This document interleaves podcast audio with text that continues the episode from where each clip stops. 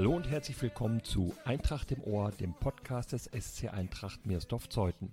Schön, dass ihr wieder dabei seid. Mein Name ist Gregor Rumeler und ich wünsche euch viel Spaß beim Zuhören.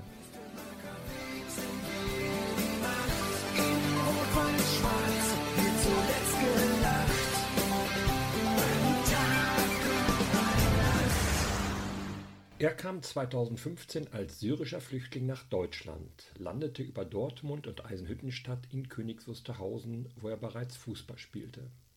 2017 wechselte er zur Eintracht, feierte im April 2018 sein Debüt in der Brandenburg-Liga der Männer. Herzlich willkommen, Majed Aldev. Herzlich willkommen. Majed, wir sitzen hier auf dem Vereinsgelände am Wüstemarker Weg. Kannst du dich erinnern, wie das war, als du zum ersten Mal hier warst? Ja, äh, ich kann mich natürlich daran erinnern. Ähm, es war im Sommer in der Vorbereitungszeit äh, für die Saison 17, 18. Genau, dann kam ich hier und äh, habe direkt mit trainiert. Wie kam es denn eigentlich dazu, dass du zu unserer Eintracht gewechselt bist? Ähm, in, den Sommer, in der Sommerpause habe ich mir gedacht, also ich wollte höher spielen und dann habe ich gesagt, äh, oder habe ich ein paar Leute gefragt, wo es eine gute Mannschaft gibt hier in der Gegend und haben die, mich, haben die mich äh, für äh, Zeuthen empfohlen, genau. Und dann bin ich nach Zeuthen. Warst du vorher schon mal am Wüstemacker Weg? Hattest du dir mal ein Heimspiel angeguckt oder so? Nee, war ich noch nicht. Also davor war ich noch nicht. Und dann hast du ein Probetraining gemacht oder wie lief das ab? Ähm, ich habe zwei oder dreimal Probetraining gemacht und dann äh, haben mich genommen. Ich hatte schon gesagt, dass du 2015 aus Syrien nach Deutschland gekommen bist. Davon erzählst du vielleicht gleich noch ein bisschen. Aber ich nehme an, du hast in Syrien auch Fußball gespielt, oder? Ja, in Syrien äh, habe ich auf der Straße Fußball gespielt mit ein paar Kumpels. Also ich kam äh, Ende 15 nach Deutschland und davor habe ich äh, so drei, vier Jahre einfach so Fußball auf der Straße gespielt. Das heißt, du hast gar nicht im Verein gespielt? Ähm, also so richtige Vereine gab es nicht in Syrien. Aber einfach so mit Kumpels. Woher kommst du genau aus Syrien und wie bist du dort aufgewachsen? Ich komme aus Al-Kamischli. Das ist eine Stadt, äh, Grenze der Türkei. Und ähm, da bin ich halt mit verschiedenen Gruppen aufgewachsen. Ähm, es gab Kurden bei mir in der Stadt, Christen, Muslime, also wir sind einfach, äh, wir waren gut zusammen, wir haben gut zusammengelebt und äh, ja, so haben mich meine Eltern so erzogen, dass ich immer Respekt zeige mit äh, den Nachbarn, ob er Christ ist oder Muslim ist oder Kurde oder so, war einfach alles gleich. Und irgendwann ist mal der Entschluss gefallen, dass du gesagt hast, ich muss hier weg. Wie ist es dazu gekommen? Wie gesagt, das war Ende 2015. Äh, mein Bruder musste dann ins Knast und äh, der hatte richtig was Schlimmes erlebt im Knast. Und als er rauskam, hat er gesagt, dass er nie in Syrien bleiben will. Und dann kam er bei uns in die Stadt und dann sind wir zusammen nach Deutschland.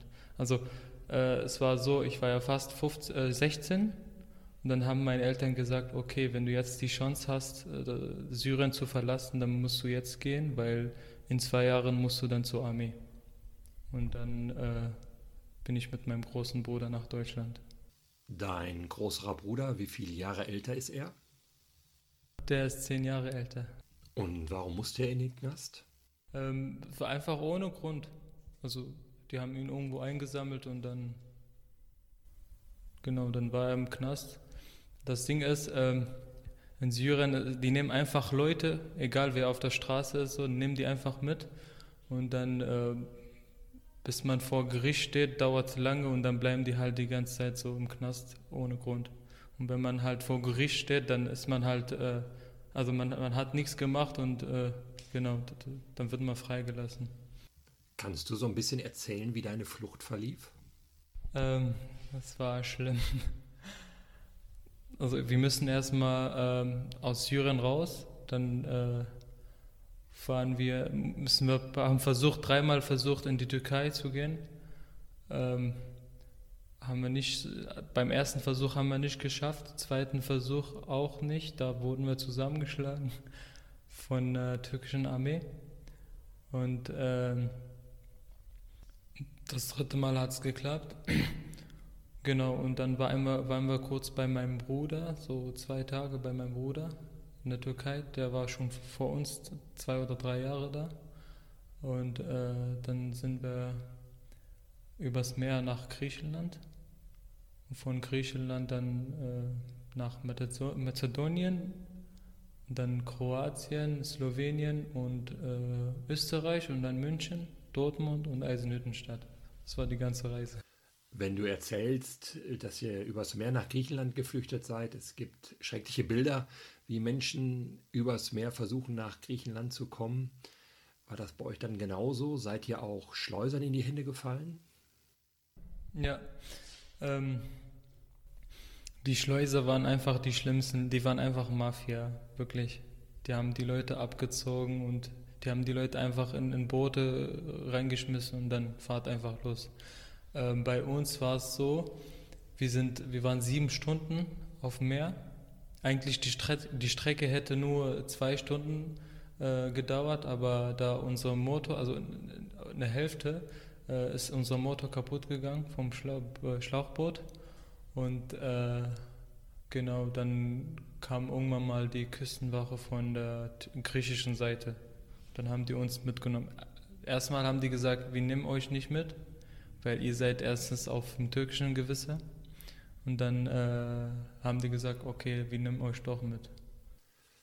Das müssen doch fürchterliche Stunden gewesen sein, als ihr mit einem Boot mit kaputtem Motor auf dem Meer geschwommen seid. Wir, also wir hatten irgendwie keine Geduld. Wir wollten irgendwann mal in die Richtung, also Richtung Europa, Europa und äh, wir wollten einfach los. Und dann sind wir, es war früh, es war noch ein bisschen dunkel. Äh, und das war ganz normal, wo wir auf dem Boot gefahren sind und als es noch heller wurde, war ganz schlimm. Wir hatten sehr Krankheit, also es ist einfach furchtbar gewesen. Und äh, wir hatten auch Kinder auf dem Boot. Genau, und das war sehr schlimm. Also irgendwann mal wollte ich, äh, habe mir gedacht, ich, ich springe einfach ins Wasser. Kein Bock mehr.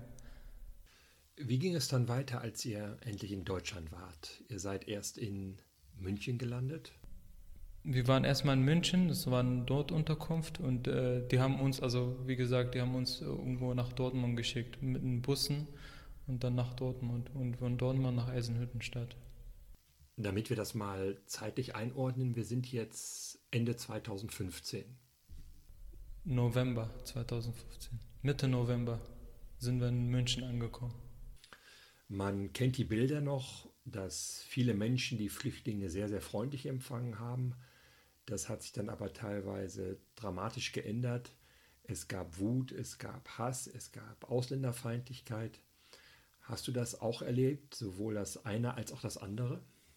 Ähm, wo wir in Deutschland ankamen, also in München war ganz okay und Dortmund, sie waren sehr freundlich und Eisenhüttenstadt war nicht so schön.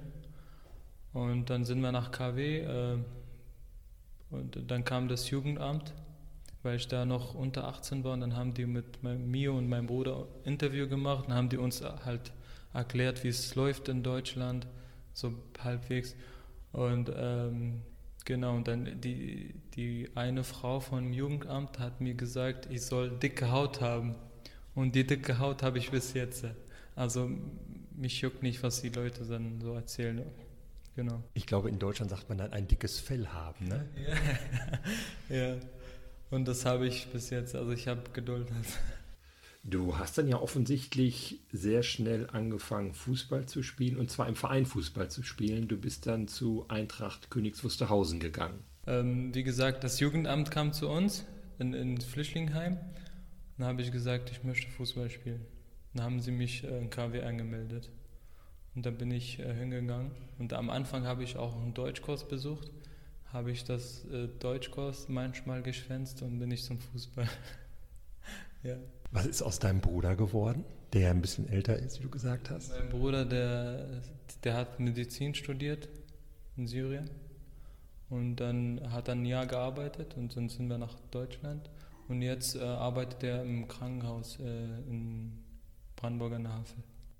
Also der ist fertiger Arzt. Ja. Und du hast die Schule zu Ende gemacht oder wie sieht das gerade aktuell bei dir aus? In Syrien habe ich äh, bis zur 10. Klasse gelernt und dann bin ich nach Deutschland. In Deutschland muss ich dann äh, die 9. Klasse wiederholen und die 10. Dann habe ich 11. gemacht und jetzt 12. Bin fast durch. Dann hast du also das Fachabi in der Tasche und wie geht es dann weiter mit dir? Ich mache dann eine Ausbildung beim DESI in Zeuthen äh, ab äh, September dieses Jahr. Ich nehme an, dass du noch viele Familienangehörige in Syrien hast. Hast du intensiven Kontakt mit ihnen oder ist das schwierig? Ähm, es sind drei Geschwister von mir, die in Syrien sind und meine Eltern. Ähm, wir skypen immer. Also manchmal ist das Internet bei denen äh, nicht, äh, also funktioniert nicht und manchmal schon, dann skypen wir immer. Seit zehn Jahren herrscht jetzt Krieg in Syrien und ein Ende ist ja leider nicht in Sicht. Was empfindest du, wenn du diese schrecklichen Bilder siehst vom Leid der Menschen in deiner Heimat, von Zerstörung? Was geht dann in dir vor? Ähm, das ist natürlich traurig. Also mir bricht das Herz zusammen, weil ich habe auch vieles erlebt. Ich war elf Jahre, als der Krieg angefangen ist bei uns in Syrien. Und äh, also von 2011 bis 2015, Ende 15 habe ich Syrien verlassen und äh, die Jahre waren sehr schlimm. Vor allem 2012, 13, 14, die, die waren sehr schlimm. Und es äh, ist natürlich schmerzhaft, wenn ich solche Bilder sehe, weil keiner hätte gedacht früher, dass in Syrien Krieg herrschen würde. Genau. Wie ist das für deine Eltern, wenn sie mit einigen ihrer Kinder nur per Skype Kontakt halten können? Am Anfang war es sehr schwierig. Also am Anfang, äh, manchmal habe ich mit meinem Vater oder meiner Mutter telefoniert oder geskypt. Die haben am Handy geweint. Sehr, sehr doll. Aber die haben gesagt, es ist halt besser für euch, wenn ihr, wenn ihr draußen seid, also draußen aus Syrien. Genau. Das heißt, sie hätten ihre Kinder sicherlich gerne bei sich oder näher bei sich, aber sie sind auch froh, dass ihr naja, in Sicherheit seid sozusagen. Ja, ja. Die haben, wir hatten auch ähm, Tiere gehabt, Kühe und so. Und dann, äh, die, die, wurden dafür wegen uns verkauft, also für uns halt verkauft und damit wir nach Deutschland konnten. Genau. Eine schon sehr besondere Maßnahme deiner Eltern, das muss man sagen. Ja, ja. Also die haben auch für uns geackert, die haben gearbeitet beide, dass wir alle so.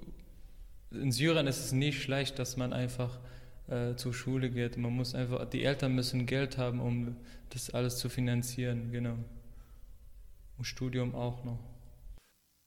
Schauen wir mal auf deine bisherige Zeit hier bei der Eintracht. Du hast bei den A-Junioren gespielt und auch schon Einsätze bei den Männern gehabt. Aber du hast auch schon einen schweren Rückschlag wegstecken müssen. Du hast dich schwer verletzt. Ja, ich habe ähm, in der Eigenen gespielt und dann sind wir aufgestiegen in die Brandenburg-Liga. Wir haben Landsliga gespielt und äh, ich habe auch äh, ab und zu mal bei den ersten Männern mitgezockt. Und äh, genau, und dann äh, Ende 2018 habe ich mir ein Kreuzband zugezogen. Wie ist das passiert? Im Training oder im Spiel? Das war der 3. Oktober 2018. Äh, das, da hatten wir ein Nachholspiel, also die ersten Männer. Und dann äh, in der Halbzeitpause habe ich mir das Kreuzband zugezogen. Also du hast dich beim Aufwärmen verletzt und äh, wie ging das dann weiter? Ähm, es sah nicht gesund aus, auf jeden Fall. Es war instabil. Ähm, Genau, und dann, also im Krankenhaus haben die nichts gesehen, die haben halt nur gerönt. Und dann äh, nächsten Tag bin ich zum äh, Sportmediziner gegangen. Und dann hat er gesagt, dass es Kreuzband ist. Und du hast dann schon einige Zeit gebraucht, um wieder richtig fit zu werden und die Schmerzen aus dem Knie wegzukriegen. Ja, auf jeden Fall. Also die OP war schmerzhaft. Aber ja, ich musste halt durch und dann äh, habe ich gesagt, ab jetzt, also nach der OP habe ich gesagt, dass es jetzt nur noch vorwärts geht. Und dann äh, war ich bei der Reha nach drei Monaten und äh, ich, bin ich wieder laufen gegangen und war ich in Bindo im Trainingslager mit. Und dann hatte ich immer noch Probleme. Also man hat immer noch Probleme. Vorher hatte ich noch nie so große Verletzungen gehabt. Und äh, ja, und dann auf einmal so große Verletzungen und dann hat, hatte ich immer mal was anderes. Genau. Du hast erzählt, dass du hier dann ja im Grunde zum ersten Mal in einer Mannschaft gespielt hast, einer Vereinsmannschaft. Was musstest du lernen im Vergleich zu dem, was du vorher in Syrien gemacht hast, wo du auf der Straße gespielt hast mit deinen Kumpels? Disziplin auf jeden Fall. Also da hatten wir halt äh, keine Trainingszeiten. Wir haben einfach immer gespielt, äh, aber hier ist, die Zeiten waren immer, man musste auch immer pünktlich kommen. Das ist in Deutschland logisch. genau, und äh, Disziplin auf jeden Fall und äh, ja, also Disziplin. Und in Syrien war manchmal auch unfair. So. Es waren auch viele Schlägereien und so beim Fußball. Aber war, da waren wir noch Kinder, so war ganz normal. Du bist so mehr auf der linken Außenbahn unterwegs. Ne? Das ist, glaube ich, so deine Lieblingsposition. Wo sind da deine Stärken und wo hast, sagst du, muss ich mich noch ein bisschen verbessern? Ähm, ich mag die linke Position sehr, weil ich war halt der Läufer, bin viel gelaufen, auch äh, gesprintet, also schnell gelaufen und äh, habe gedri gerne gedribbelt, Flanken auch Genau. Und ich muss mich halt äh, mit meinem linken Fuß verbessern, dass ich so gut schießen kann mit dem linken. Genau. Aber von Hause aus bist du, wenn ich das richtig weiß, doch beidfüßig. Also schießt mit links und mit rechts gleich gut. Ähm, mit links kann ich gut passen und flanken und äh, auch dribbeln, aber schießen nicht so. Wie war das so, als du dann so zum ersten Mal mit der Mannschaft trainiert und auch gespielt hast? Mit den taktischen Vorgaben, was ja so wichtig ist bei einer Mannschaft, mit dem Zusammenspiel. Wie hast du das so erlebt? Ähm, in KW war es äh, schwer, weil ich halt kein Wort Deutsch konnte, also kein Wort. Und, äh, aber ich habe äh, geguckt, so wie, wie die Leute halt äh, gelaufen sind, dann habe ich auch halt nachgemacht. So. Wenn der Trainer was erklärt hat, habe ich natürlich nicht verstanden, aber die haben es einmal vor mir gemacht zum Beispiel äh, es sei denn Passform oder äh, so eine Spielform. Genau, und dann äh, habe ich halt mitgemacht. Welche sportlichen Ziele hast du so? Ich sage jetzt mal so für die nächsten vier, fünf Jahre. Also mein erstes Ziel ist, wieder fit zu werden und dann wieder halt mit den Jungs äh, zu spielen. Genau. Und gibt es eine Liga, die du mal erreichen möchtest oder sagst du dir erst einmal fit werden und dann wieder in der Brandenburg-Liga auflaufen? Das würde mir erstmal reichen. Also erstmal fit werden und dann halt äh, Brandenburg-Liga. Höher will ich nicht spielen, also es reicht mir. Stammspieler werden dann hier bei Eintracht Miersdorf-Zoll. Ja. Hast du einen Fußballer, bei dem du sagst, der ist ein Vorbild für mich? Ähm, Vorbild. Ähm also ich mag halt viele Fußballer. Für mich ist Messi äh, der beste Fußballer aller Zeiten. Also ich sage mal so Messi. Und hast du einen Lieblingsverein in der Bundesliga? In der Bundesliga nicht, aber in der Premier League. Liverpool. Trainer Jürgen Klopp. Klopp, genau, und Salah. Aha. Wie kommt es dazu? Liverpool, Klopp und Salah? Ähm, ich mag halt die Stimmung da bei, in, in Anfield. Also ich war noch nie da, aber es ist einfach äh, geil, wenn man das so zuschaut. Und Schaust du viel Fußball im Fernsehen? Bundesliga oder Premier League? Bundesliga nicht, also gar nicht so, aber Premier League manchmal. Hast du einen fußballerischen Traum, den du dir noch erfüllen möchtest? Ähm, einmal in, in Anfield, das alle die Stimmung zu erleben. An der Anfield Road, da wo der FC Liverpool seine Heimspiele austrägt. Lieber Majed, zu diesem Podcast gehören drei Sätze und auch dich möchte ich bitten, diese drei Sätze jeweils zu vervollständigen. Der erste Satz lautet, besonders gut gefällt mir bei der Eintracht das, dass alle freundlich sind. Nicht so gut finde ich bei der Eintracht das. Ähm, alles gut. Mein schönstes Erlebnis hatte ich bei der Eintracht als. Als ich das erste Spiel gespielt habe. Mit den Männern oder mit der A-Jugend? Mit den Männern. Da bist du eingewechselt worden in Guben, so irgendwie die letzten zehn Minuten. Wie war das damals? Erzähl mal. Es war auf jeden Fall, äh, ich war ein bisschen nervös, ein bisschen aufgeregt, aber ähm, die Jungs haben mich gepusht und äh, dann kam man mit Unentschieden raus. 1 zu 1 ging das Spiel damals aus. Da hatte ich dann der Co-Trainer herbeigerufen und hat dir gesagt, komm her, du wirst jetzt eingewechselt. Genau. Äh, Christian Schröter hat mich äh, gerufen und er hat gesagt, komm, du spielst jetzt. Ähm, hat er zu mir gesagt, sowas gab es früher nie, dass so 18-Jährige, die also bei den ersten Männern spielt und so, genau. Habe ich gesagt, ich versuche mein Bestes zu geben und äh, Siegtor zu schießen. Mit dem Siegtor hat nicht ganz geklappt, aber ihr habt das unentschieden gehalten. Genau, es hat nicht geklappt, aber gehalten. Vielen Dank, lieber Mathe, dass du so offen erzählt hast über deine Geschichte. Es ist schön zu sehen, dass es dir hier gut geht. Jetzt will ich hoffen, dass du auch bald wieder richtig fit wirst, auf dass wir dich dann bald in der Brandenburg-Liga wieder am Ball sehen. Vielen Dank. Dankeschön. Ich danke dir für die Einladung und äh, ja, ich hoffe, dass wieder alles gut wird, auch äh, wegen Corona und dass wir uns wieder hier alle sehen und äh, das hoffe ich auch. Vielen Dank.